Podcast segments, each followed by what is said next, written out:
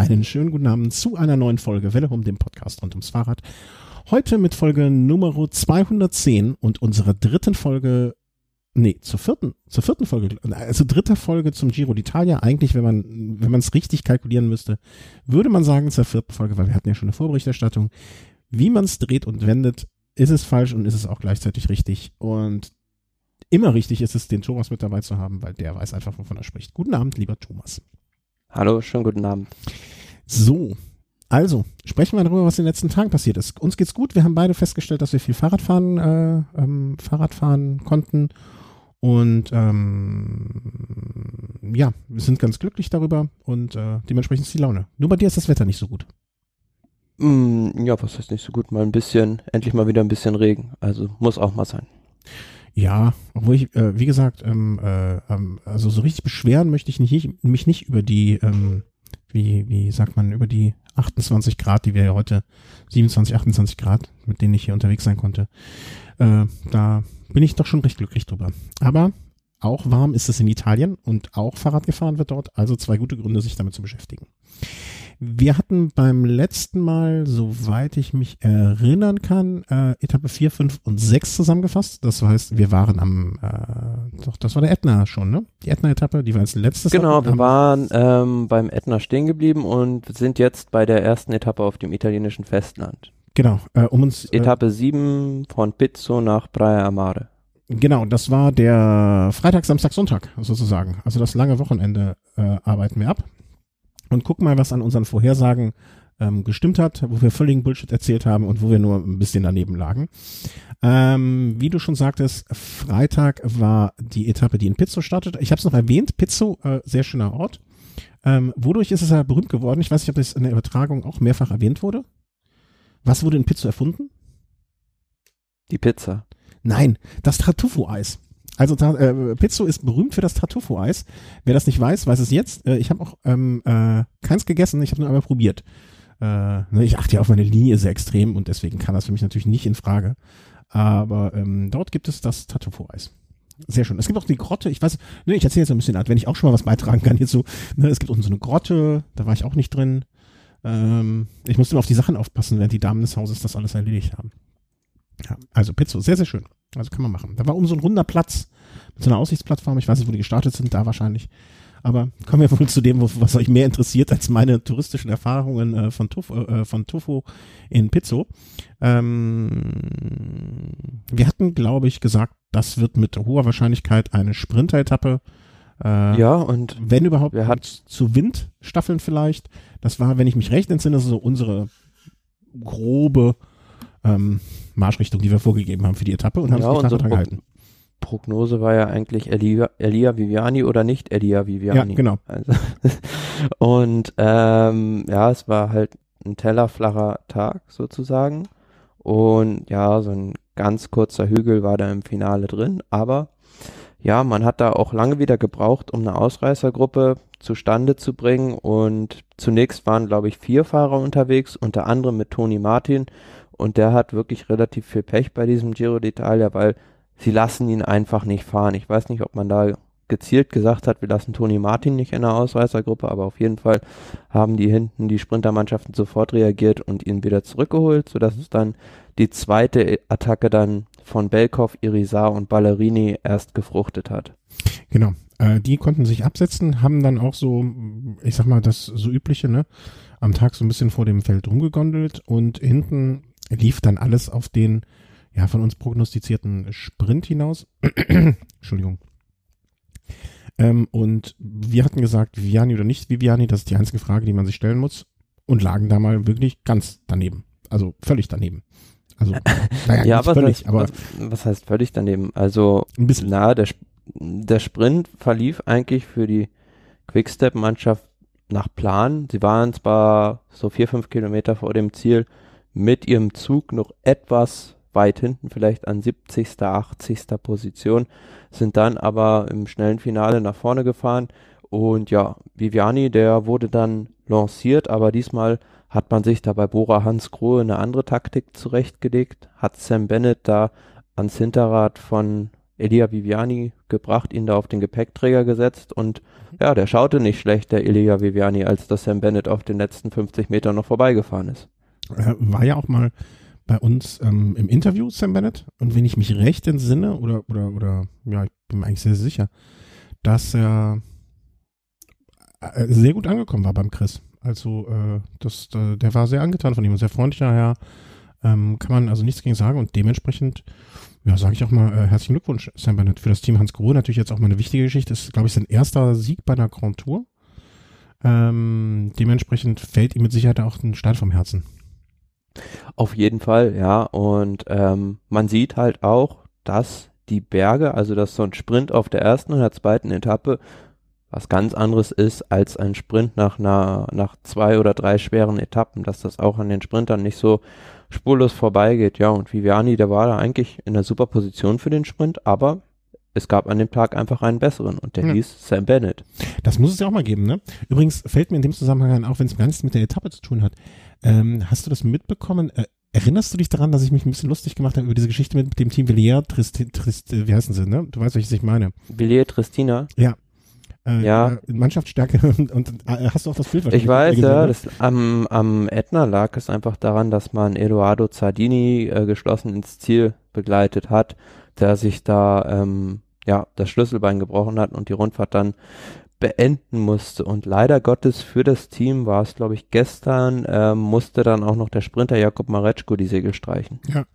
Aber es hat für mich immer noch nicht erklärt, ähm, also dann sind sie wohl einen Tag zuvor einfach im äh, Gruppetto hochgefahren, alle äh, gemeinsam. Am nächsten Tag schieben sie ihren, äh, schieben sie ihren wichtigsten Mann vermeintlich ähm, äh, oder einen ihrer wichtigsten Männer äh, ins Ziel. Also das war schon eine kuriose Nummer. Aber das war zumindest die Erklärung dafür. Äh, hat mir auch ein, ein Hörer via Twitter das Bild geschickt, der hatte das in der Sendung gehört und konnte mich so aufklären. Also wie immer Dank an unsere intelligenten Hörer. Und ähm, das fiel mir nur gerade jetzt in der Sekunde ein. Entschuldigung, wenn ich dich jetzt ja, aber vielleicht gebracht habe vom Weg. Können wir da auch noch mal so ein bisschen zurückgehen vor den Start dieser Etappe? Ähm, war ja die erste Etappe auf dem italienischen Festland, ähm, die in Pizzo gestartet wurde, mussten die Fahrer ja auch irgendwie von Sizilien darüber kommen. Und der Autotransfer normalerweise dauerte vier bis fünf Stunden, den die meisten Fahrer genommen haben, aber einige, zum Beispiel das Team Sky und das Team Emirates, die haben da eine ja bevorzugte Behandlung, sage ich jetzt mal, genossen und sind kurzerwegs mit dem Helikopter geflogen. Mhm. Ähm, was ich mich da gefragt habe, als ich die Geschichte gehört habe, das weiß ich nicht und hoffe, dass du es mir erklären kannst. Ähm, war das eine bevorzugte Behandlung im Sinne von der Giro hat das für die organisiert? Oder haben die das selber für sich organisiert und haben einfach Nee, die haben das, die haben, die, die haben das selber organisiert. Okay aber da ist halt auch wieder die Frage, ähm, wie das dann reglementstechnisch ist. Also ich glaube, es gibt keine Klausel, zumindest kenne ich sie nicht, im Reglement des Giro d'Italia, die besagt, ähm, dass sowas nicht gestattet ist. Aber da müsste man, finde ich, diese Lücke irgendwie schließen, weil es kann ja nicht sein, dass ein Team mehr Regenerationszeit hat als das andere. Mm, ja, ich weiß, was du meinst und in, in Teilen gebe ich dir recht, also eine gewisse Chancengleichheit ein, aber das ist ja bei allen Diskussionen in der Hinsicht Chance, um die, um die Frage Chancengleichheit ähm, der Punkt. Ne? Dann müssten alle theoretisch auch auf den gleichen Rädern fahren, mit der gleichen Ausrüstung, äh, also mit den gleichen Klamotten. Ähm, ja, ja, aber das weißt du, wo die, wo die Grenze ziehen. Es, es, liegt ja einfach auch an den finanziellen Mitteln. Also genau. ein Team ja wie die Mannschaft Emirates, die ja, ja lustigerweise auch noch Fly Emirates als ja. Sponsor haben sozusagen, die haben natürlich äh, ganz andere finanzielle Möglichkeiten als beispielsweise die ähm, Badiani-Mannschaft. Also das Absolut. ist logisch, dass die sich ja, aber da finde ich schon, dass bei sowas Transfers ist dann ist dann noch wieder eine andere Sache. Oder aber der Organ ähm, der Rennveranstalter muss sich das ähm, muss ich das organisieren. So wie es ja auch zum Beispiel äh, in, in, in Frankreich gerne gemacht wird, dass mit dem TGV dann nach Paris reingefahren wird oder so. Genau, ne? ja. Oder die fliegen halt mit dem Flugzeug äh, kurz vor die Tore von Paris. Mhm. Also ich, ich, ich sehe deinen Punkt. Und in der idealen Welt ähm, wäre das auch richtig so. Andererseits kann ich auch, ich, ich krieg, solche Diskussionen kriege ich ja nur am Rande mit, ne? aber wenn es um Fußball geht. Da gibt es ja einerseits die Meinung, der FC Bayern München dominiert alles, weil sie so viel Geld haben. Aber andererseits, sie haben sich auch in irgendeiner Form erwirtschaftet und sie jetzt dafür zu belohnen, dass sie gut gewirtschaftet haben, ist ja auch irgendwo falsch. Ich, ich, ich weiß Ja, nicht, wo der, ich weiß nicht, wo der Punkt bei meiner, meiner, meiner Argumentation verkehrt ist, ne?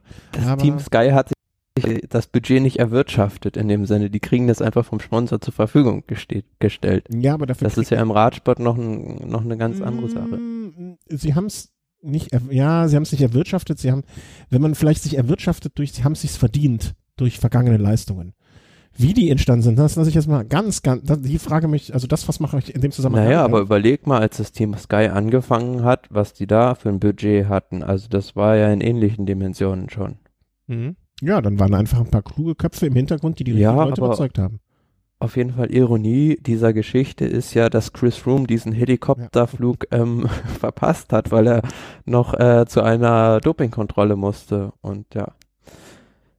Es gibt ja, gibt da auch so ein Video, also wie dann, da frage ich mich dann auch, ob da jetzt, also man konnte das da so nicht genau ausmachen. Auf jeden Fall hat man da zum Beispiel Kirienka in diesem Helikopter gesehen.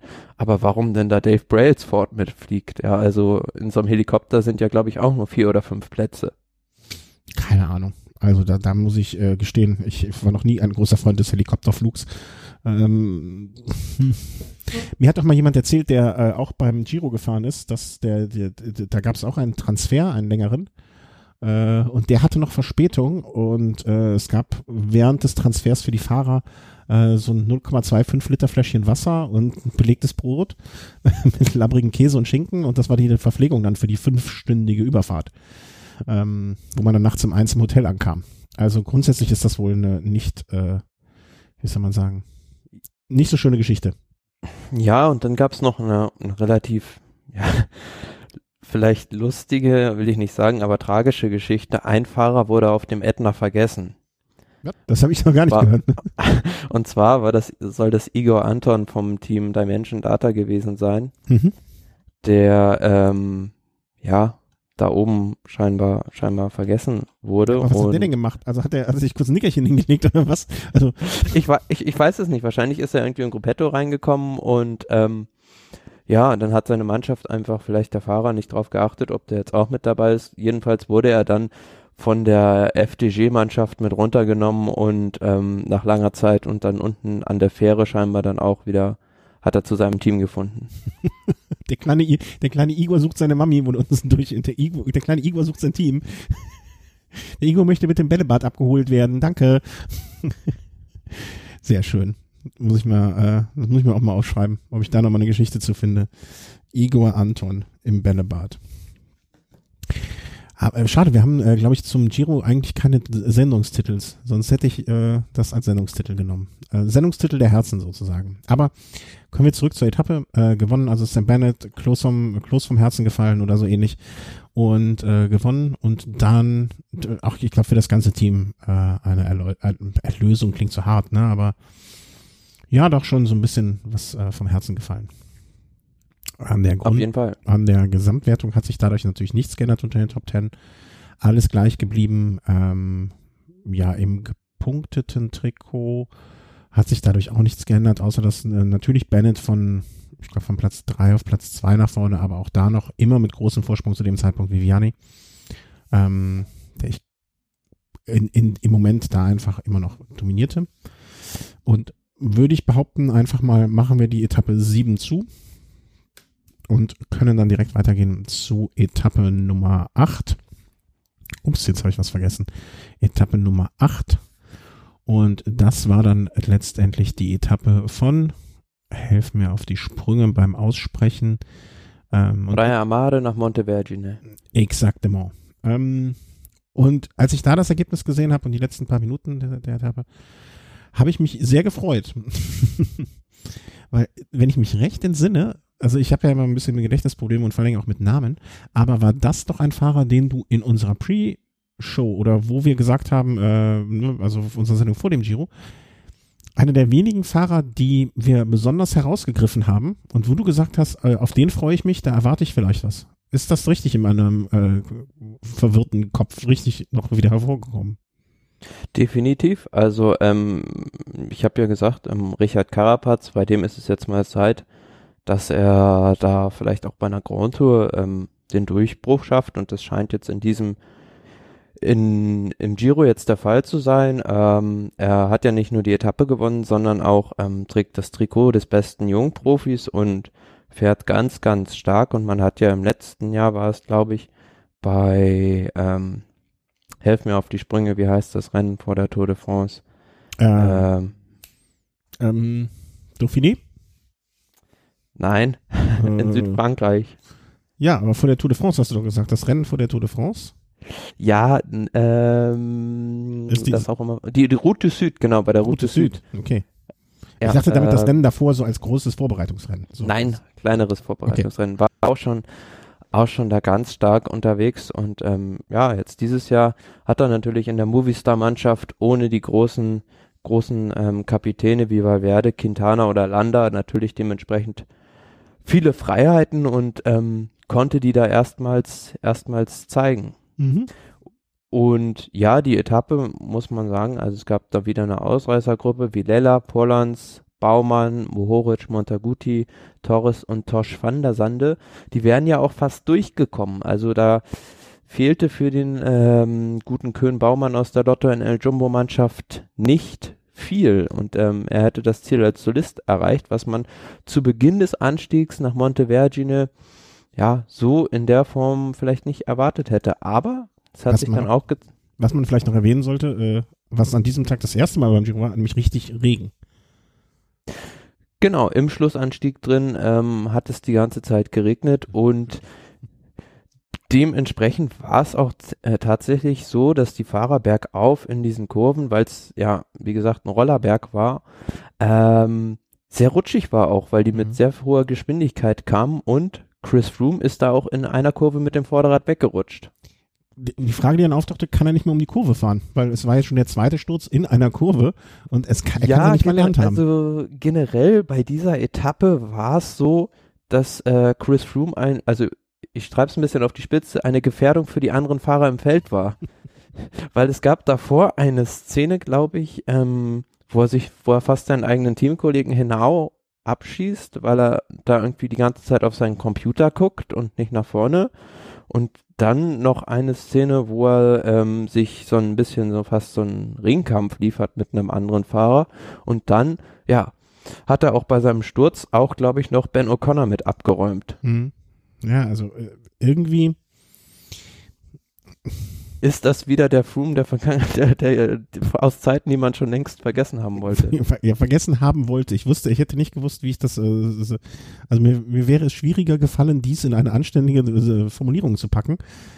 Ja, das ist schon komisch. Also dieser ganz, also äh, vielleicht können wir einfach äh, Froome und was da gerade passiert äh, nach der nächsten Etappe besprechen, weil das äh, ist, ist, ist ja nicht so, dass das alles war. Ja, nur schade fand ich es dann, dass die, ähm, die anderen Teams, also alle anderen Favoriten, sich dann, dann auf dieses falsche Spiel der Sky-Mannschaft reingefallen sind. Weil die sind halt nach vorne gefahren, waren an der Spitze des Feldes, aber nicht um Tempo zu fahren, sondern um das Tempo zu verlangsamen, dass Froome mitkommt. Ja. Und das hat keiner so richtig bemerkt und ist da in die Offensive gegangen. Also da hätte ich mir schon gewünscht, jetzt von der Mitchell-Scott-Mannschaft beispielsweise oder von FDG auch, dass man das ähm, wirklich ausnutzt und das gleich erkennt. Aber ja, der Einzige, der daraus Kapital schlagen konnte, war halt, wie gesagt, Carapaz, der da, glaube ich, zwei Kilometer vom Ziel gut rausgeknallt ist und ähm, ja, dann die anderen Fahrer, die noch vorne waren, alle überholt hat und sich den Etappensieg gesichert hat. Mhm. Davide Formulo auch noch ganz kurz vor dem, aber jetzt nicht, also, nee, ach nee, der war der erste von den, äh, von den Nachfolgern, so war das. Ähm, ja, und vor allen Dingen, es ist ja auch so, dass, äh, also diese Gruppe von Fahrern, die dann reingekommen ist, das waren ja jetzt, äh, um das mal einzuordnen, das waren zwar nur sieben Sekunden, die sie verloren hatten auf äh, Carapaz, aber das waren jetzt auch immerhin, äh, das war ja eine größere Gruppe von ja, 28 Fahrern und da hätte man durchaus ja noch Zeit gehabt und auch die, die, die Chancen gehabt, also von ganz vielen Fahrern anzugreifen. Da waren ja jetzt wirklich alle dabei im Prinzip, ne? Also, Klar, und wenn, wenn ich mir denke, beispielsweise so ein Thibaut Pinot, der hat an dem Tag eigentlich die, den Etappensieg so ein bisschen verschenkt, weil ähm, ist, er ist halt von so Bergfahrern einer der Sprintstärksten und Montevergine, da muss man nur mal in die Geschichtsbücher des Giros gucken, bei fast allen Ankünften da oben gab es immer einen Sprint aus einer größeren Gruppe heraus und von mhm. daher frage ich mich da schon, warum man da nicht den Hebel angesetzt hat, um, um da einen Sprint herbeizuführen. Ja, also sehr, sehr sehr, sehr trau äh, traurige Situation das klingt jetzt auch falsch irgendwo, ne? Aber da haben, also wenn, wenn man am Ende des äh, Giros auf seine Platzierung guckt und vielleicht nicht ganz zufrieden ist und sich denkt, ach guck mal, hier fehlen mir nur vier, fünf, sechs, sieben, zehn Sekunden auf Fahrer XYZ, das wäre so ein Tag gewesen, um sie rauszufahren zu können. Und äh, sich dann nochmal eine Bonus, äh, die Bonifikation zu angeln. Ne? Nicht viel, aber kann am Ende des Tages auch den Unterschied machen. Ähm, insofern, ja, komische Geschichte, ähm, komischer Ausgang irgendwie des Ganzen, aber nun ja. Ähm, ja, aber freut mich sehr für Richard Carapaz. Genau, sagen, äh, ne? muss, muss, muss man ja auch mal sagen, der erste ecuadorianische Etappensieg bei einer Grand Tour überhaupt. Mhm. Ja. Und äh, einfach Herz in, die, Herz in die Hand genommen und los geht's. Ne? Also deswegen, äh, wenn die anderen nicht wollen. Mich, ich kann mich auch nicht an so viele gute ecuadorianische Fahrer in der Geschichte des Radsports erinnern. Ich kann mich ehrlich gesagt, glaube ich, an keinen erinnern. Ja, also die, die anderen Südamerikaner, die jetzt alle groß auftrumpfen, kommen eigentlich alle aus Kolumbien, bis auf Rujano, der war, glaube ich, Venezuelaner. Mm, Rujano, was war doch, nee, Venezuela, Rujano, hm. wie hieß der nochmal mit Vornamen? José, José. Humberto, äh, Venezuelaner, mein Gott. Der hatte aber auch Ohren, mein lieber Scholli. Venezuela. Aber auch das war auch, also das war, glaube ich, äh, schade, hier stand ja früher auch manchmal das Gewicht oder so bei, ne? Das war aber auch ein Tausendsasser irgendwie. Also den hatte ich immer gerne gesehen. Ja, und bei äh, Carapaz hat ihm, glaube ich, hinterher sogar der Staatspräsident gratuliert. Also da kann man mal daran sehen, welch eine Tragweite für solch ein Land ein solcher Sieg überhaupt mhm, hat. Ja. Also ich kann mir, also ich kann mir nicht vorstellen, wollte das gleich dass, sagen, ne? dass Angela Merkel Toni Martin zum Giro-Etappen-Sieg gratulieren würde. Oder dass die Queen bei Chris Froome anruft. Und, äh, ja, das noch weniger. Wobei, ich habe letztens durch Zufall, ich möchte gar nicht die genaueren Umstände erwähnen, weil es äh, peinlich wird, ich habe letztens noch mal einen Ausschnitt aus der olympischen ähm, Eröffnungsfeier 2012 von London gesehen. Und mhm. da war doch die Szene, wo sich die Queen selber ähm, ich will nicht sagen parodiert hat, aber mit dieser James Bond Nummer, wenn du dich erinnerst vielleicht. Ja. Äh, ich glaube, so ein bisschen, so, so, so ein bisschen Selbsthumor hat die, also so ähm, selbstreflektierenden Humor hat die auch. Also insofern so ganz und, und dem Sir, der Sir Bradley Wiggins, also den Sir-Titel vergibt sie ja auch, ne? Ich weiß nicht, ob das, das jetzt persönlich macht, aber wer weiß. Vielleicht ruft sie doch den Frumi mal an. Aber ich glaube, der guckt dann aufs Telefon und versteht gar nicht, wer da anruft. So ein technisches Gerät guckt drauf, nicht mit Sprechen. Ja, aber bei der, bei der, bei der Tour de France 2014, da wurde doch auf der ersten Etappe dem Marcel Kittel auch da auf dem Podium von der Kate gratuliert. Ja, da, die, die wollte da dem Animation wahrscheinlich. Endlich mal ein Typ mit Haaren. Gut, genug, genug große Frauen in wichtigen Positionen äh, sich nicht drüber lustig gemacht, sondern in, dafür unseren Humor missbraucht. Ähm, machen wir mal weiter. Äh, bei der nächsten Etappe äh, damit wir auch das Thema Froome noch weiter erörtern können. Ich sag mal so, war auch wieder nicht unbedingt eine der leichteren Etappe. Die Etappe Nummer 789 kommen wir sozusagen hin. Ja, vor allem war es eine sehr, sehr lange Etappe auch von Pesco Sanita zum Gran Sasso d'Italia, also dem großen Stein Italiens sozusagen die raufging auf ja 2000 über 2100 Metern Höhe und ähm, ja 225 Kilometer lang. Also um es geografisch mal so ein bisschen einzuordnen, wir waren da in den in den Abruzzen und so ziemlich in der Mitte von Italien. Mhm.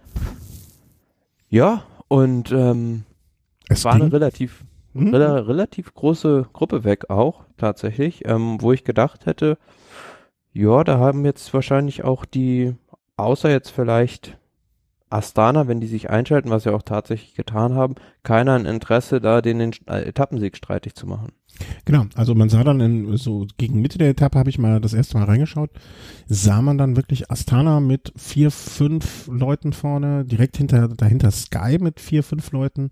Und da habe ich dann auch erstmal so ein bisschen nachgeguckt, ne, was ist ein bisschen passiert, dass ausgerechnet die in diesen Konstellationen ähm, da die Nachführarbeit leisten. Weil ich dachte mir, okay, ähm, also nach dem, nach dem bisherigen Zwischenstand muss Sky jetzt nicht unbedingt an der Stelle so viel Gas geben. Also, ne, da gibt's jetzt auch, also klar, für sie war es die Situation, wenn, wenn aus Froome noch mal was werden soll, da muss langsam was passieren. Aber so richtig verstanden habe ich das in dem Moment nicht, muss ich ehrlich gestehen.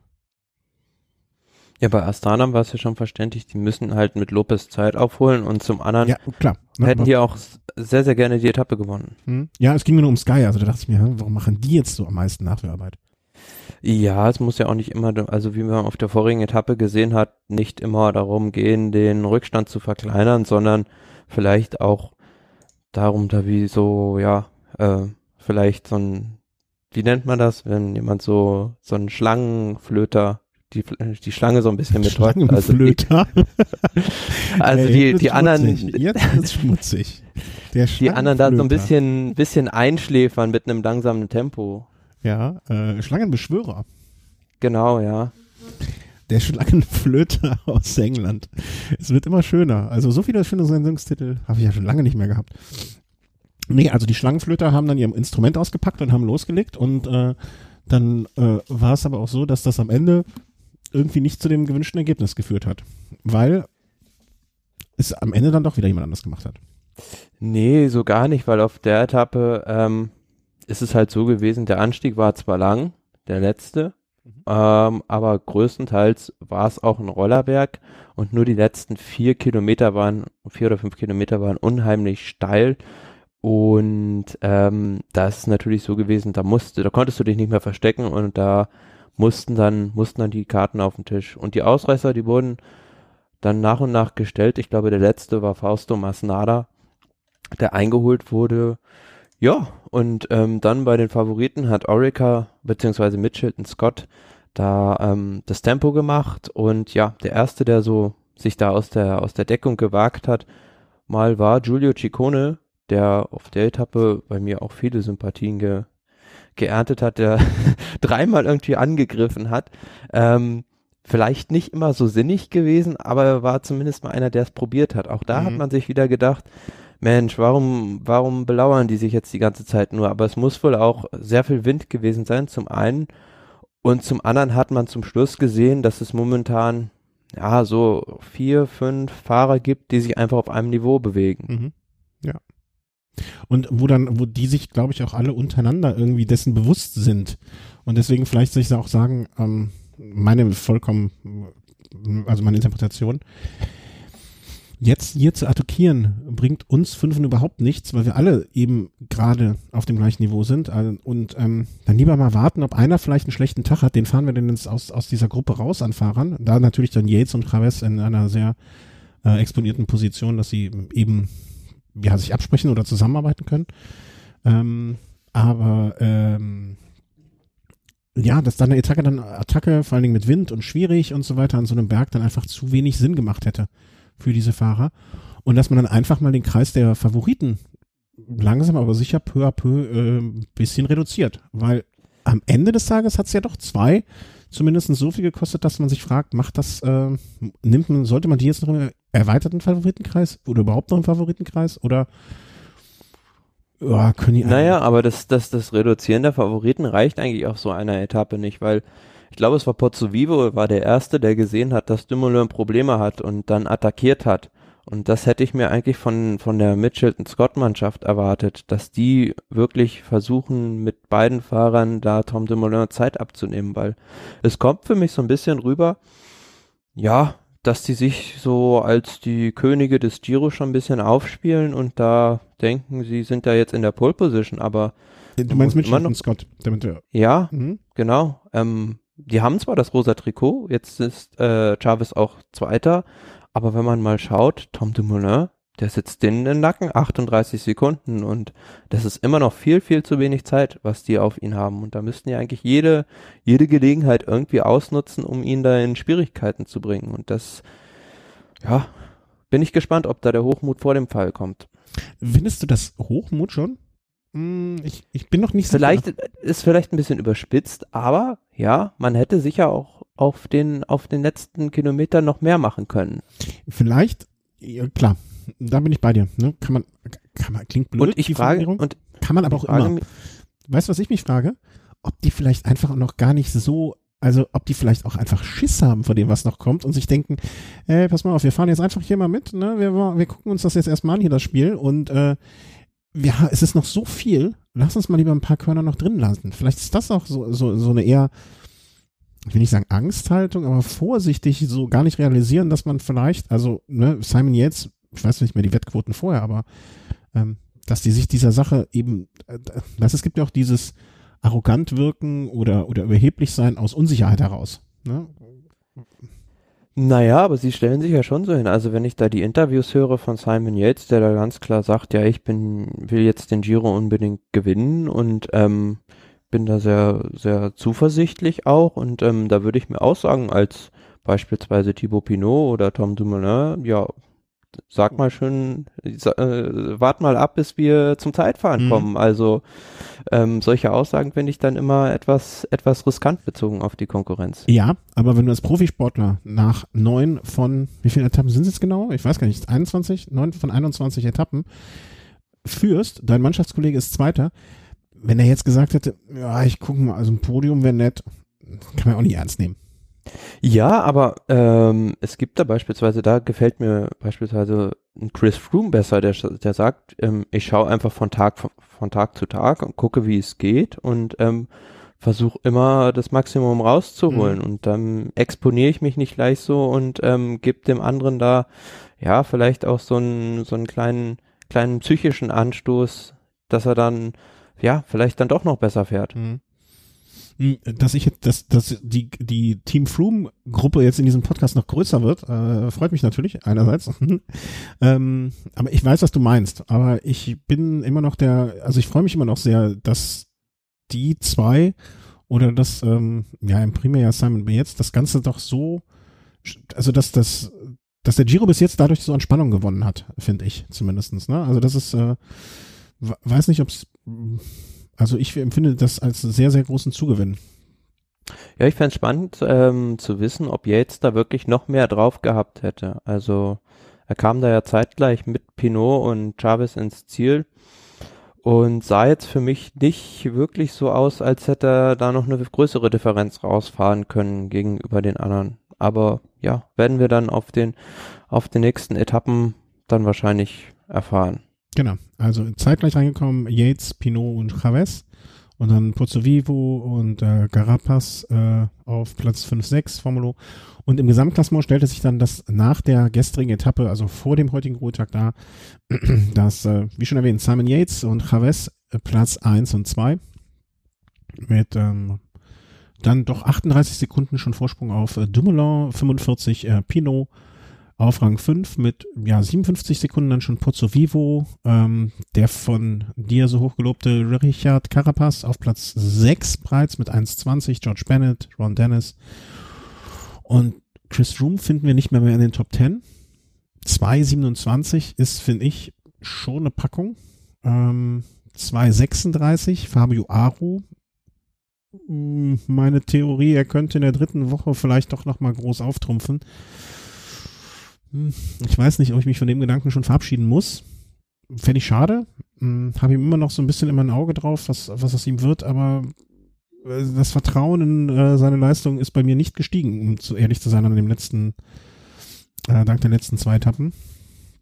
Nee, also man muss sagen, ähm, die beiden Verlierer des Tages waren Chris Froome und ähm, Fabio Aru. Bei Froome hätte man vielleicht noch denken können, ja, der fährt da jetzt ähm, vielleicht wie immer so ein bisschen am Ende der Gruppe rum und schaut da auf seinen Computer und wenn das dann richtig, richtig kalibriert ist, kommt er vielleicht wieder nach vorne, aber dem war, dem war dann gar nicht, gar nicht so. Also er konnte dann teilweise nicht mal mehr das Hinterrad von Pools irgendwie halten und ähm, kam sogar hinter seinen Teamkollegen dann noch ins Ziel.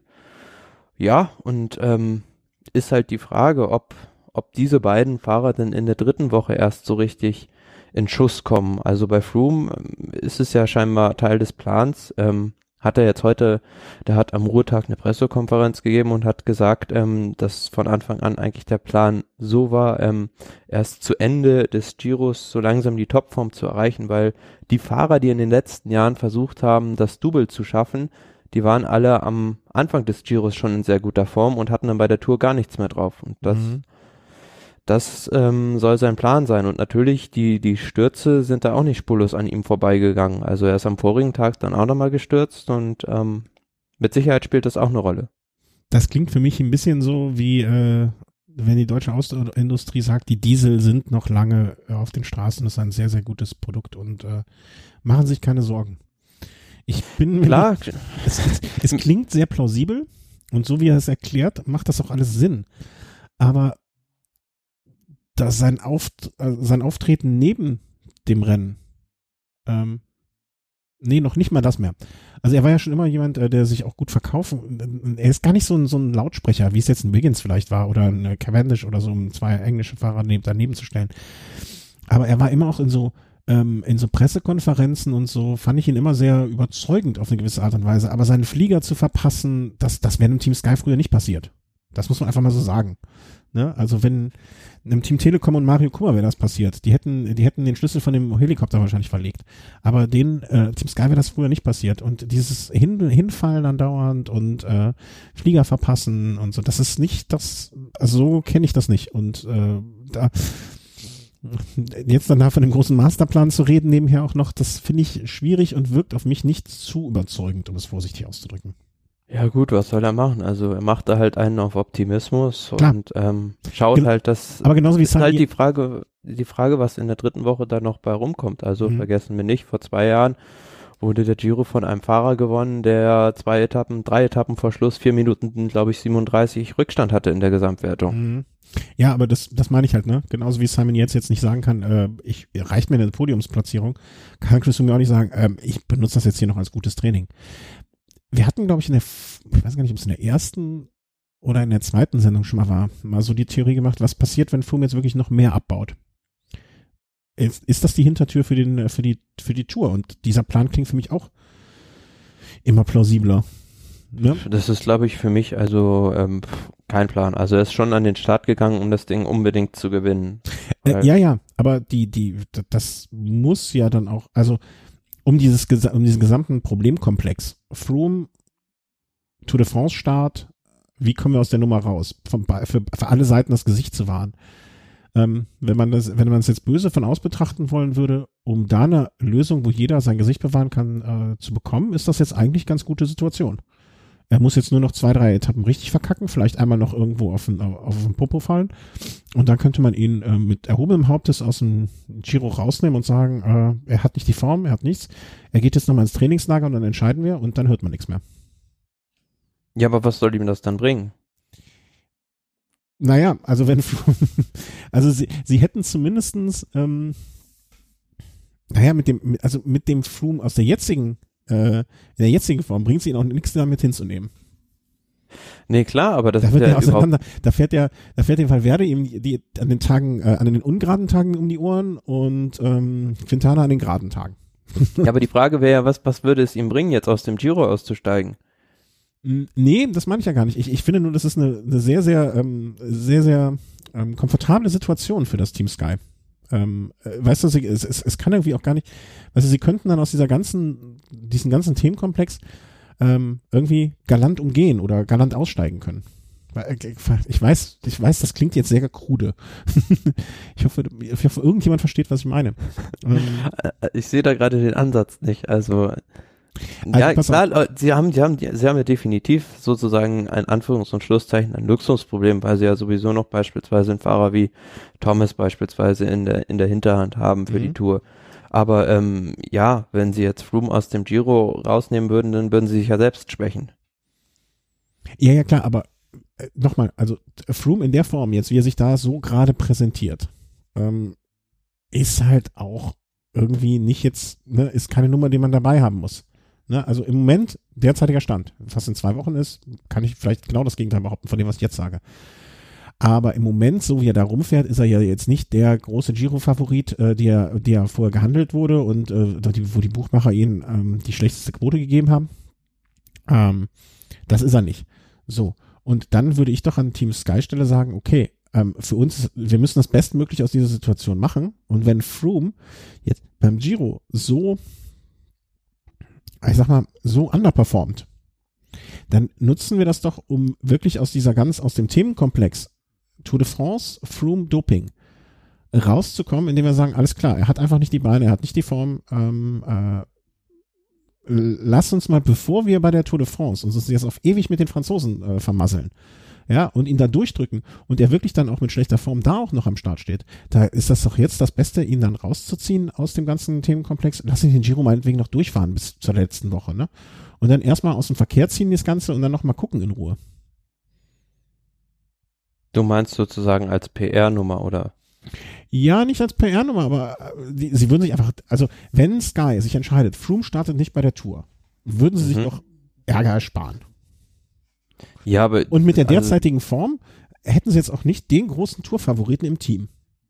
Ja, aber selbst wenn Froome mit der Form startet, wäre er immer noch ein wertvolles Teammitglied. Und ich glaube, Team Sky ist es äh, einfach egal, was andere denken oder schreiben. Okay, das ist, das ist ein Punkt, den ich, äh, ne, der, der dem widerspricht, was ich sage, klar.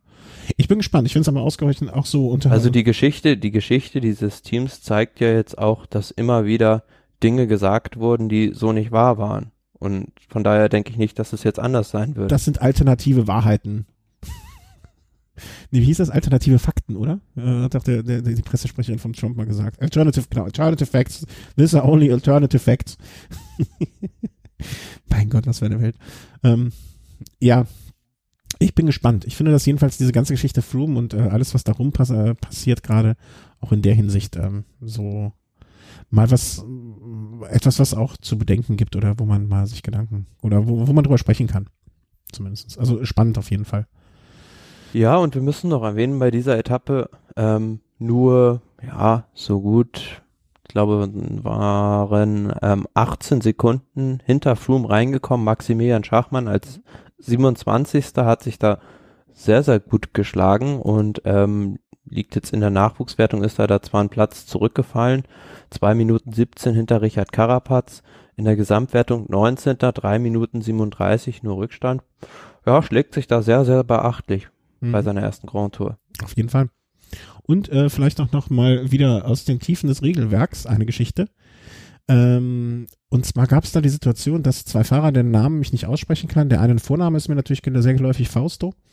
Ähm, getrickst haben klingt blöd, ne? Aber auch in der Situation, wo ihnen wahrscheinlich das Adrenalin und der Schweiß aus den Ohren lief, ähm, ja, etwas gemacht haben, was wohl entgegen des Reglements spricht. Also, Situation, Fahrer A war Fahrer Nummer Berhane. Habe ich das richtig ausgesprochen? Berhane? Natnahel Berhane, ja, aus der Dimension Data Mannschaft und ähm, die beiden Mannschaft, die beiden Fahrer von Androni Masnada und Ballerini, da war es einfach so, bei der ersten Bergwertung, glaube ich, genau, ähm, ja, hatte Masnada ein technisches Problem, ihm war die Kette runtergefallen und wurde halt, ja, geschoben, weil er die Bergwertung gewinnen wollte.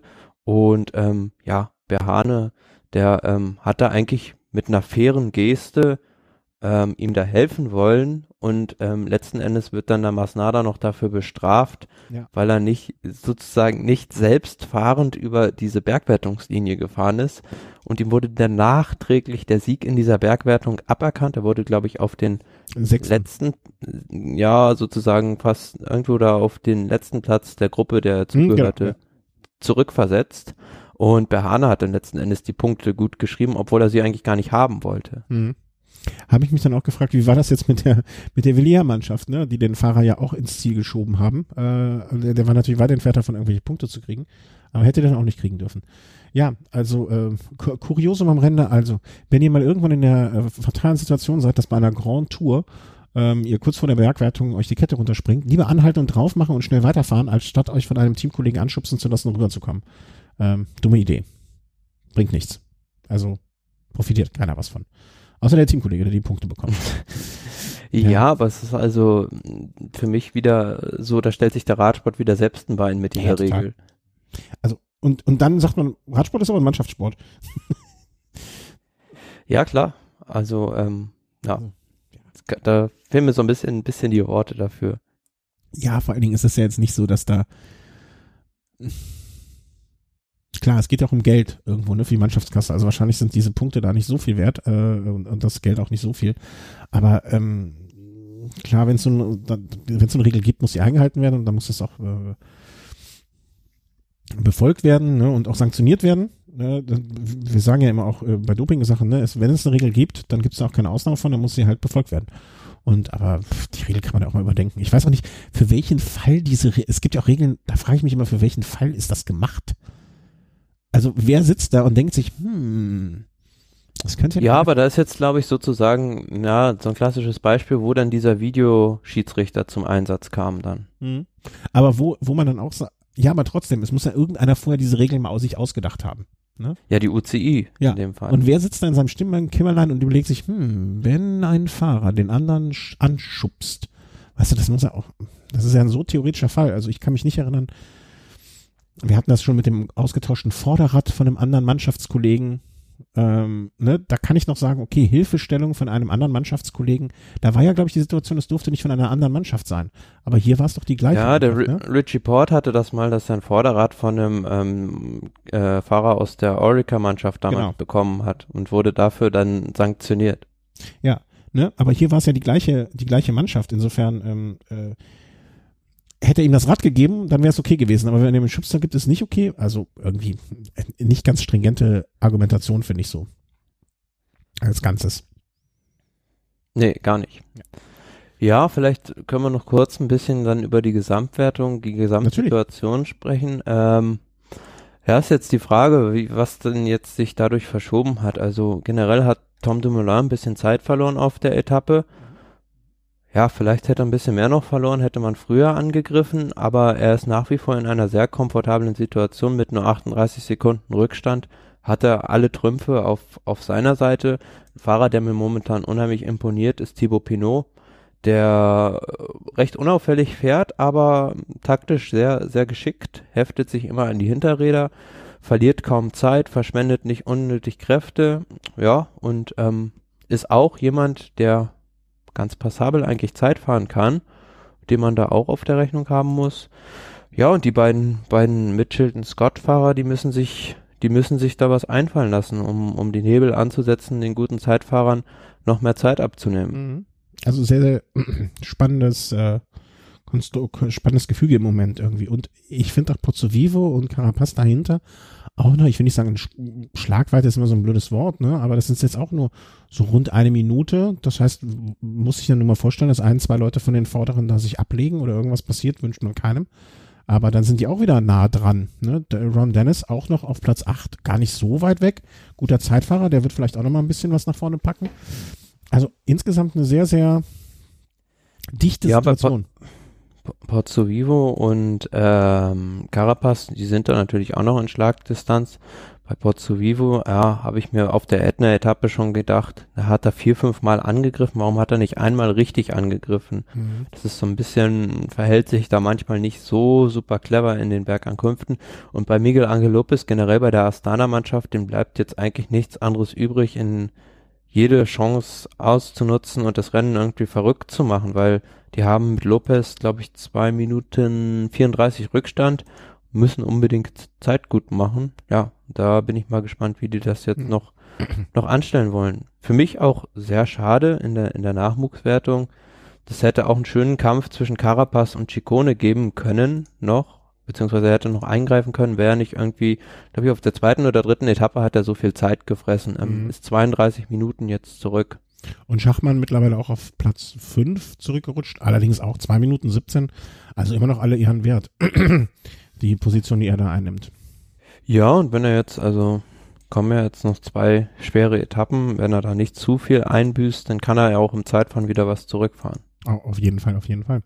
Äh, vielleicht machen wir das dann direkt an dieser Stelle dann so ein bisschen mal Vorschau auf die nächsten Etappen was uns da erwartet. Das ist einmal, wo haben wir es denn? Etappe Nummer 10 folgt als nächstes. Das ist die Etappe von Penne nach Gualdo Tadino.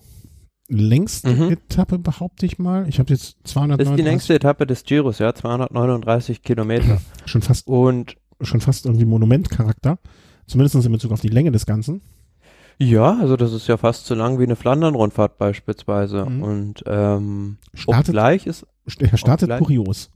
Ja, es geht da vom Start weg ähm, von ja 285 Metern auf 1254 Meter herauf. Ähm, eine Bergwertung gibt's da gleich. Und da werden sich mit Sicherheit die Fahrer, der ein oder andere auf der Rolle warm fahren lassen, um da nicht auf dem falschen Fuß erwischt zu werden irgendwie. Und ähm, obgleich das Profil dieser Etappe natürlich auf den ersten Blick recht einfach aussieht, dann, ähm, wenn man genauer hinschaut, geht's dann doch den ganzen Tag eigentlich kaum flach daher. Vielleicht noch kurz mal, ähm, weil wir es jetzt gerade angesprochen haben, Bergwertung, ähm, das Bergtrikot trägt Simon Yates virtuell, ähm, Chavez äh, in Realität, Pinot, Carapaz. Ne, ich denke mal so die Leute auf Platz 4, 5, 6 der äh, Bergwertung, die nicht unbedingt nur auf die äh, auf das äh, Gesamtwertungstrikot schielen. Ne, so ein Carapaz wäre auch jetzt eine gute Nummer darauf vielleicht zu gehen. Ne? Morgen dann direkt am Start. Das Attacke. wäre für ihn, wäre für ihn natürlich eine, eine Option, neben dem ähm, Nachwuchstrikot auch noch auf das Bergtrikot zu gehen. Aber Problem ist natürlich, oder seitens der Teamleitung wird man natürlich auch sagen, wir sind ja nicht doof und verspielen jetzt dessen gute Position in der Gesamtwertung mit äh, Fahren auf das Bergtrikot. Also der ist ja in der Gesamtwertung auch noch sehr, sehr gut Ja, aber platziert stell dir, mal als vor, Sechster. stell dir mal vor, morgen am Start. Ja, also es bildet sich jetzt irgendwie eine Gruppe mit, ich sag mal, zwei Top Ten Leuten, unter anderem Carapaz. Und danach noch so vier, fünf, die schon in der Gesamtwertung relativ weit hinten sind, aber trotzdem Bergtrikot-Punkte haben. Gibt es da jetzt welche? Ich guck mal gerade. Ähm, machen wir es denn hier? Ranking. Hm, na, das Ranking ist doof. Naja, ähm, ihr wisst, was ich meine. Ne? Also jetzt so. Äh, und wenn da mal in der Gruppe vielleicht vorne nicht aufgepasst wird, wer weiß, ne? Vielleicht ergibt sich ja so eine Chance, dass, äh, dass da noch so ein, so ein, keine Ahnung, Barbini, wen haben wir hier noch rumfliegen? Ähm, Ja, dass er- generell gibt's, da, gibt's dass ja er vielleicht aus der, das eine attackiert und Mhm. muss sich dadurch ja nicht unbedingt die Chance auf das andere, ne? Er ist in der Gruppe, legt sich nur hinten drauf, äh, wird er nicht groß mitführen, sammelt dafür auch nicht die großen Punkte ein, aber vielleicht ist das so, auch so ein Fahren aufs Bergtrikot, in dem man sich die erste Bergwertung holen will und dann gucken wir mal, wie es weitergeht. Generell gibt's halt wenig so Fahrer, die sich jetzt irgendwie da schon ähm, auf die Fahne geschrieben haben, das Bergtrikot zu erkämpfen. Naja, die sind immer noch alle auch in den Top Ten äh, mit. Ja, aber ich würde mir so vorstellen, beispielsweise jetzt so, weiß ich nicht, so ein Fahrer, wie, der schon viel Zeit verloren hat, wie Luis Meintjes beispielsweise. Ja, gut, bei dem ist es halt generell schwierig, weil der eigentlich nur defensiv fährt, ähm, dass der da vielleicht auf das, auf das Bergtrikot ein Auge, Auge wirft, ja, oder auch ein Davide Formulo, der hat ja auch schon viel Zeit verloren, ähm, weil er einen schlechten Tag hatte.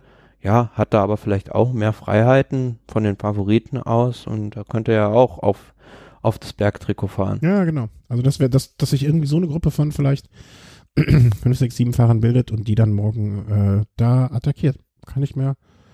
Also, ne, wenn, wenn ich morgen da im Fahrerlager rumlaufe und ich sehe den, den Richard auf dem Rollentrainer fahren, dann würde ich in Simon jetzt Stelle mal kurz mir überlegen, ob ich, äh, ob ich da nicht direkt hinterher stiefel, um es so rum äh, vielleicht mal zu formulieren. Ja, und man muss ja auch sagen, ähm, es ist auch noch nach einem Ruhetag und dann geht's gleich von Anfang an berghoch.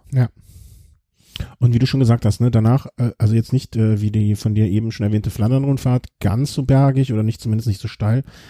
Aber ich sehe jetzt nirgendswo irgendwie die Auflistung mal aller Höhenmeter auf einen Schlag, aber insgesamt scheint mir das doch eine Menge zu sein. Und äh, ja, also da, da wissen die am Abend auch, was sie gemacht haben. Könnte ein Tag für eine Gruppe werden, glaube ich allerdings nicht nach dem Ruhetag. Aber die Frage ist halt, ja, wer könnte da sonst auf so einer Etappe darauf zielen, das Ding abzuschießen? Also welche Mannschaft hat wirklich ein Interesse, da einer, ja, potenziellen Ausreißergruppe nachzujagen? Mhm. Vor allen Dingen, weil ich sehe auf der Karte zumindestens, dass der, der letzte Teil, also das spricht für mich wieder wie äh, für eine Ausreißergruppe, weil die letzten, ich sag mal, ab Kilometer anderthalb sind wirklich, wirklich sehr, sehr technisch. Also mit äh, mehreren 1, 2, 3, 94 Grad Kurven auf den letzten vielleicht 1200 Kilometern. Wie dann so 1200 eine, Metern. Hm? 1200 Metern. habe ich gesagt, äh, Kilometer, ja, okay. Ähm, 1200 Metern. Ähm, mh, also ist wieder so ein Tag, wo ich mir, wo ich denke, hoffentlich, wäre schön, wenn, wenn ein Fahrer alleine reinkommt, dann mache ich mir weniger Sorgen im äh, schlimmen Start. Ähm, Ja, also ich glaube nicht, dass es da irgendwie einen, also Massensprint wird es, denke ich, auf keinen Fall geben. Okay. Das ist die Etappe 10. Äh, morgen Dienstag. Dann gehen wir direkt weiter zur Etappe 11. Vom, vom Home des Franzes von Assisi nach Osimo. Ähm, insgesamt also wieder im Nord, oder bewegen wir uns langsam Richtung Nordosten. Ähm, und eine komische Etappe irgendwie. Also wenn ich, wenn ich irgendwie so eine Etappe dann wieder denken würde, das könnte für Ausreißer was sein, dann wäre es diese. Ja, so eine klassische Mittelgebirgsetappe eigentlich. Also Mhm. ähm, zweimal dritte Kategorie und am Ende dann noch, ähm, ja, ist es eine, so, sozusagen eine Mini-Bergankunft, eine Hügelankunft, sagen wir mal so. Es geht da die letzten, ja, so gut zwei Kilometer bergauf und ähm, da ist eine Rampe dabei mit bis zu 16 Prozent. Mhm. Auch so, so unrhythmisch sieht das zumindest auf dem Papier aus. Also bin ich sehr gespannt, was für ein Ver eigentlich so in der normalen, in der normalen Form so ein, ah, ich lehne mich gerade so ungern aus dem Fenster, aber ich glaube so ein Nibali zum Beispiel oder auch ein Valverde, das wäre sowas für die gewesen, ne? Weil man dieses, dieses ganz steile Stück zwischendurch hätten sie gern, hätten sie noch mitgenommen und den Rest dann mit Vollgas, kann ich mir gut vorstellen. Dass Ja, es wäre so eine typische Valverde-Etappe wieder Ja. gewesen, aber der ist ja, der ist ja leider nicht dabei. Also ähm, ich kann mir gut vorstellen, der Tag, ja, tippe ich mal auf, auf, auf eine Fluchtgruppe vielleicht. Mhm. Also, aber ja, kann alles passieren.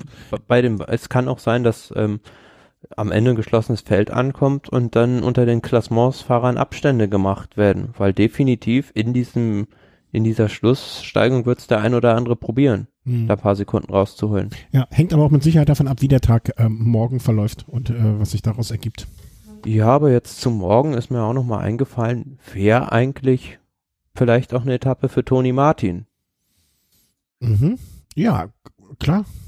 Also Das er erinnert mich so ein bisschen äh, an das Profil auch von der von der Tour de France 2014. Ich weiß nicht, ob du dich daran noch erinnern kannst, nicht- als er da Mhm. wirklich äh, 100 Kilometer alleine durchs Elsass gepanzert ist. Ach ja, da hatte der keinen Bock auf Gesellschaft an dem Tag, ja, ja. Ähm, ja, wenn er auf, wenn er über den ersten Berg mit gut, oder wenn er über den ersten Berg mit einer kleinen Gruppe drüber kommt, ne, seinen Rhythmus fahren kann und entspannt ist, ja, dann Weil das ist jetzt ist dann hinten raus auch nicht zu schwierig, sagen wir jetzt mal.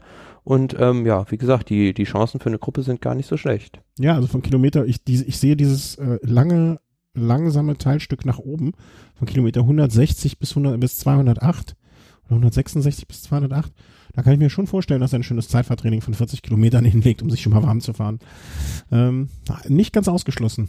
Und hängt natürlich jetzt auch immer ein bisschen, also so sehe ich es zumindest bei Toni Martin davon ab, äh, ist es zu technisch, dann wird es wieder schwierig. Aber wenn er einfach nur gerade fahren muss, doch, äh, ist, ist ein interessanter Tipp. Muss ich sagen. Also hätte ich jetzt nicht auf dem Schirm gehabt, aber so, äh, Je, doch, doch. Ja, aber die beiden Etappen, morgen und übermorgen, sehr, also wie, wir rätseln ja jetzt schon länger dran rum, also schwierig einzuschätzen. Also es kann auch mal sein, dass sich irgendwie eine Konstellation ergibt, wo ein Fahrer, der zwei, drei Minuten im Klassement zurück ist, in der Gruppe ist und dann man hinten sich verpokert und wir dann plötzlich jemand anders im rosa Trikot haben und ähm, der zum Problem wird. Das sage ich ja, ist die Richard-Chance. Die Chance für Richard. Richard und Toni Martin und noch drei, vier, fünf andere Leute. Ja, und wir hatten es ja auch Und den nimmt man auch- Richt- Den nimmt man auch noch nicht so, den nimmt man wahrscheinlich schon ernst, aber noch nicht so, als wenn jetzt da morgen irgendwie den Chaves, der Chaves versuchen würde, in die Gruppe zu gehen, ne? Also nicht in der Form. Genau, die Situation hatten wir ja schon mal in Richtung Ätna, dass da wirklich einige sehr, sehr gute Klassementsfahrer in der Ausreißergruppe waren, die am Ende auch durchgekommen sind. Mhm. Also morgen, morgen spannender Tag. Äh, morgen, was haben wir morgen? Morgen ist Dienstag spannender Tag, Mittwoch spannender Tag und ja, dann können wir uns auch, dann können wir am Donnerstag ein bisschen durchatmen. Ja, am Donnerstag ist also, denke ich, definitiv eine Chance für einen Sprint. Also eine der letzten Gelegenheiten für die Sprinter da nochmal zu zeigen, ähm, was sie können und ihre PS auf die Zielgeraden zu bringen. Einzige Möglichkeit, weswegen das nicht der Fall wäre, ich halte es für äh, unwahrscheinlich, aber Windkantensituation in Rimini.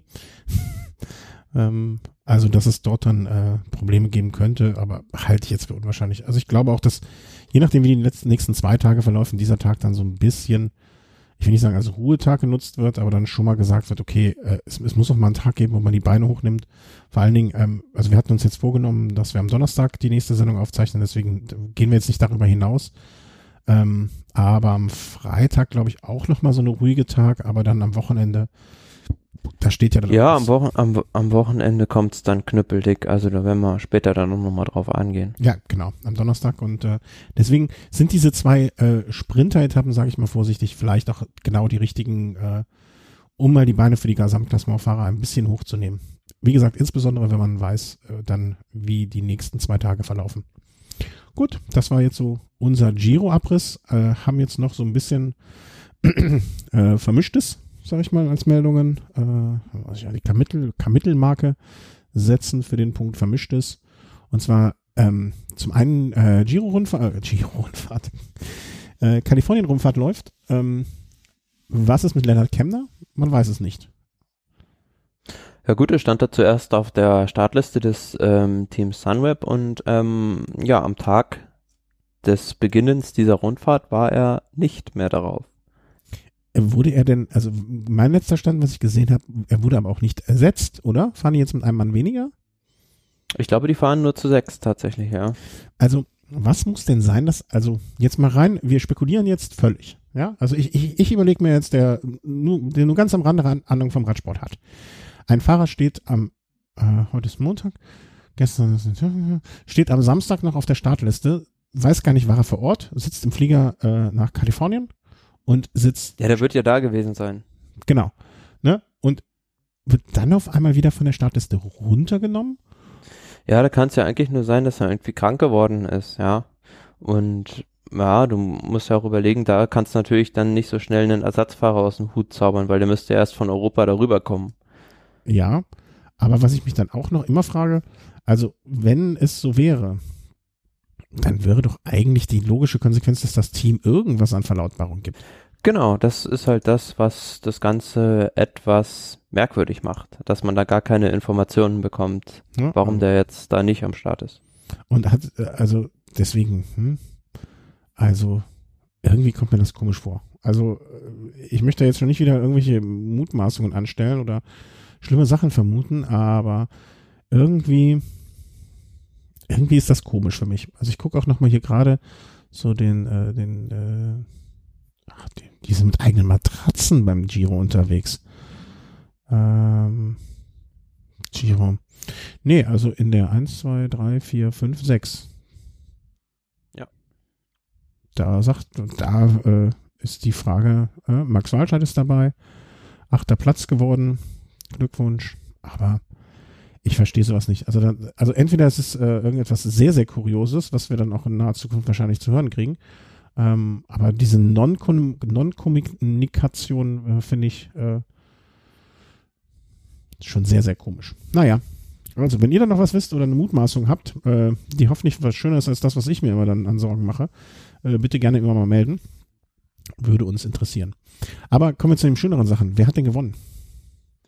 Ja, die erste Etappe, also wenn man sich so das Profil anguckt, ähm, gibt selbst beim Giro nicht, die war wirklich tellerflach. Also da gab es ja wirklich. ja, flach, tellerflach, was kommt denn als nächstes? Äh, was ist das äh, flacheste, was es gibt? Brettflach, ja. Was? Brettflach, ja. Brettflach äh, oder, oder nee, ein Brett hat ja, also Holz hat ja manchmal noch so Maserungen. Es ist kachelflach. ja, also flach.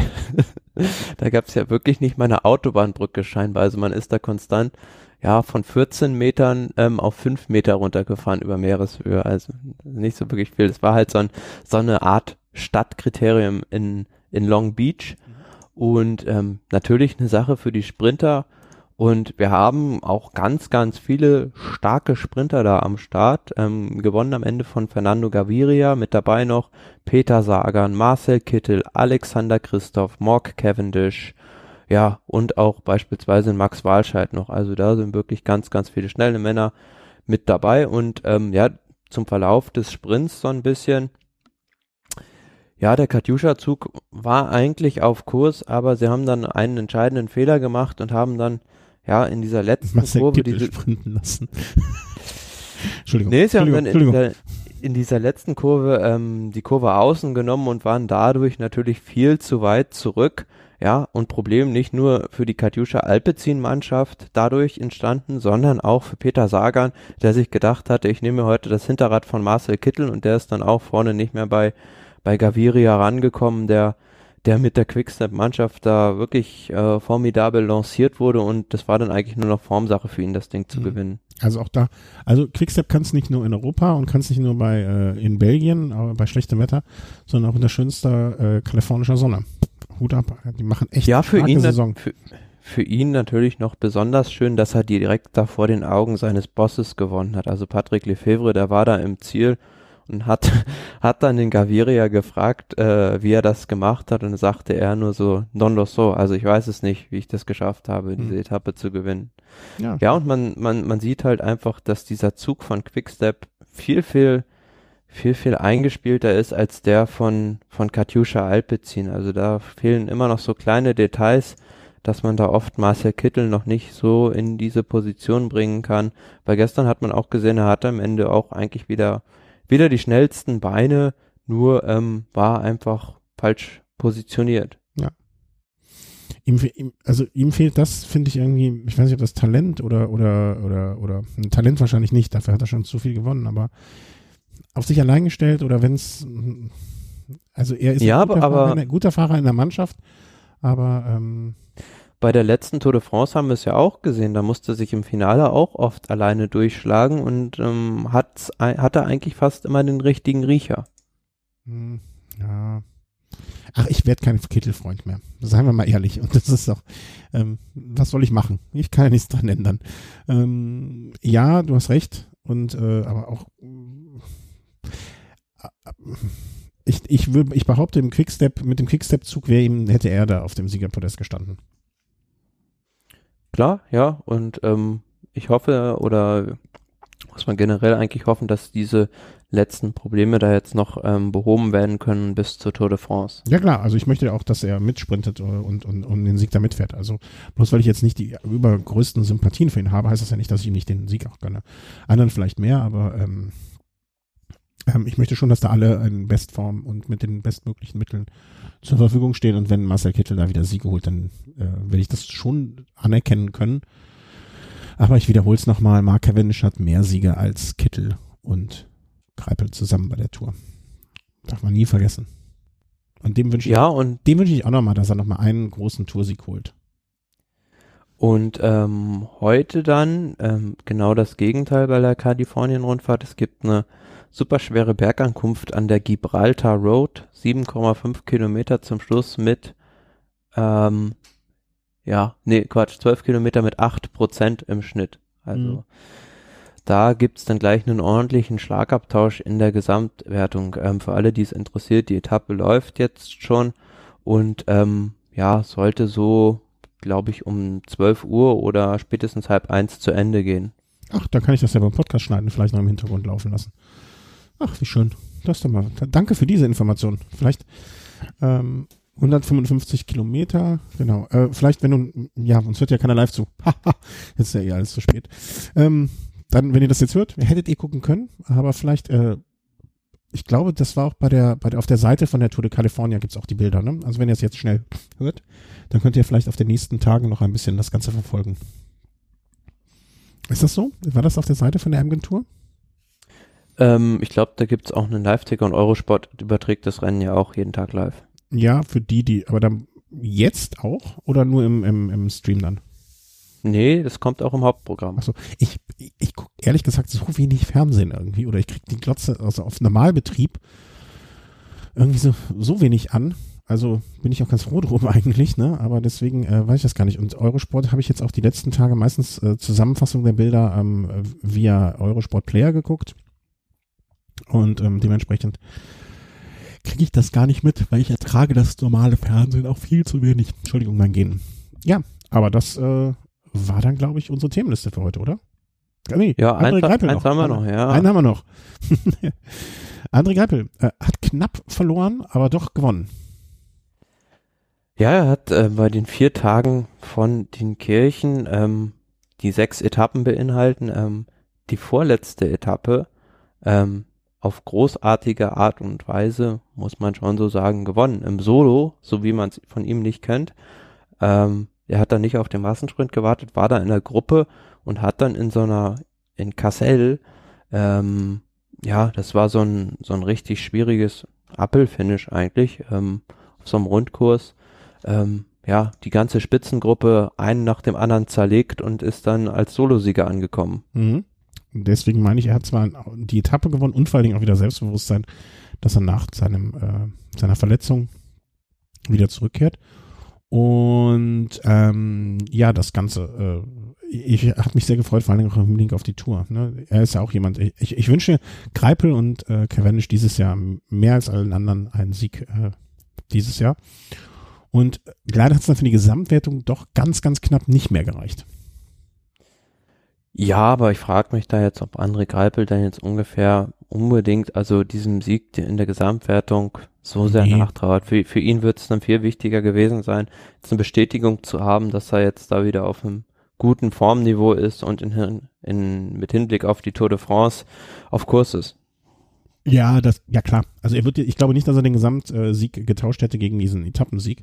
Aber nichtsdestotrotz als Sportler eine Sekunde einen Gesamtsieg nicht zu packen, also hätte ich, würde ich mir schon hinterher überlegen, okay, hätte ich die, die eine blöde Sekunde vielleicht doch noch rausgeholt. Kann ich, also würde mich jetzt, also für einen Profisportler würde es mich wundern, wenn dieser Gedanke überhaupt gar nicht aufgekommen wäre. So rum mal formuliert. Aber, ja.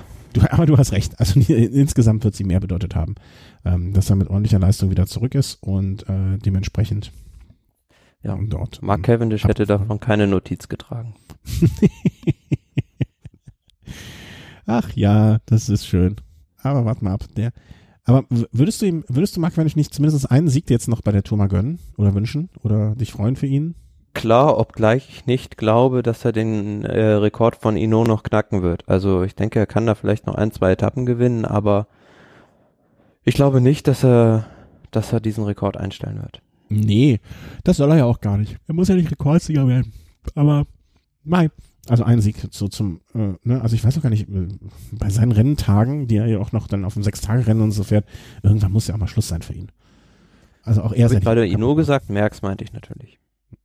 Ja, habe ich auch äh, im Gedanken schon sagen wollen. Aber irgendwann muss ja für ihn immer Schluss sein und ich finde, dass ein Fahrer mit 30 gewonnenen Etappen durchaus nochmal ähm, irgendwie so, so, so einen Abschied verdient hätte. So oder so, wie man zu ihm stehen mag. Aber wo wir schon gerade bei Abschied sind, möchte ich mich dann direkt von den Hörern verabschieden, äh, bedanken bei eurer Unterstützung. Wenn ihr das gehört habt, kann es sein, dass schon bald wieder die nächste Folge von uns kommen wird, denn äh, morgen steht ein Velo-Snack an und der nächste Velo-Race dann schon wieder in zwei Tagen. Anstrengende Podcast-Wochen, aber die Giro-Zeit ist es nun mal, da ist es nun mal nötig. Das muss man einfach so sagen.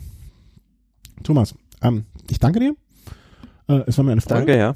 Und ähm, ja, habt, habt ihr noch ganz viel Spaß bei den Giro und bei den nächsten äh, drei mit sicherlich äh, mit Sicherheit spannenden Tagen und Etappen. Und ich hoffe, wir hören uns bald wieder. Tschüss. Tschüss.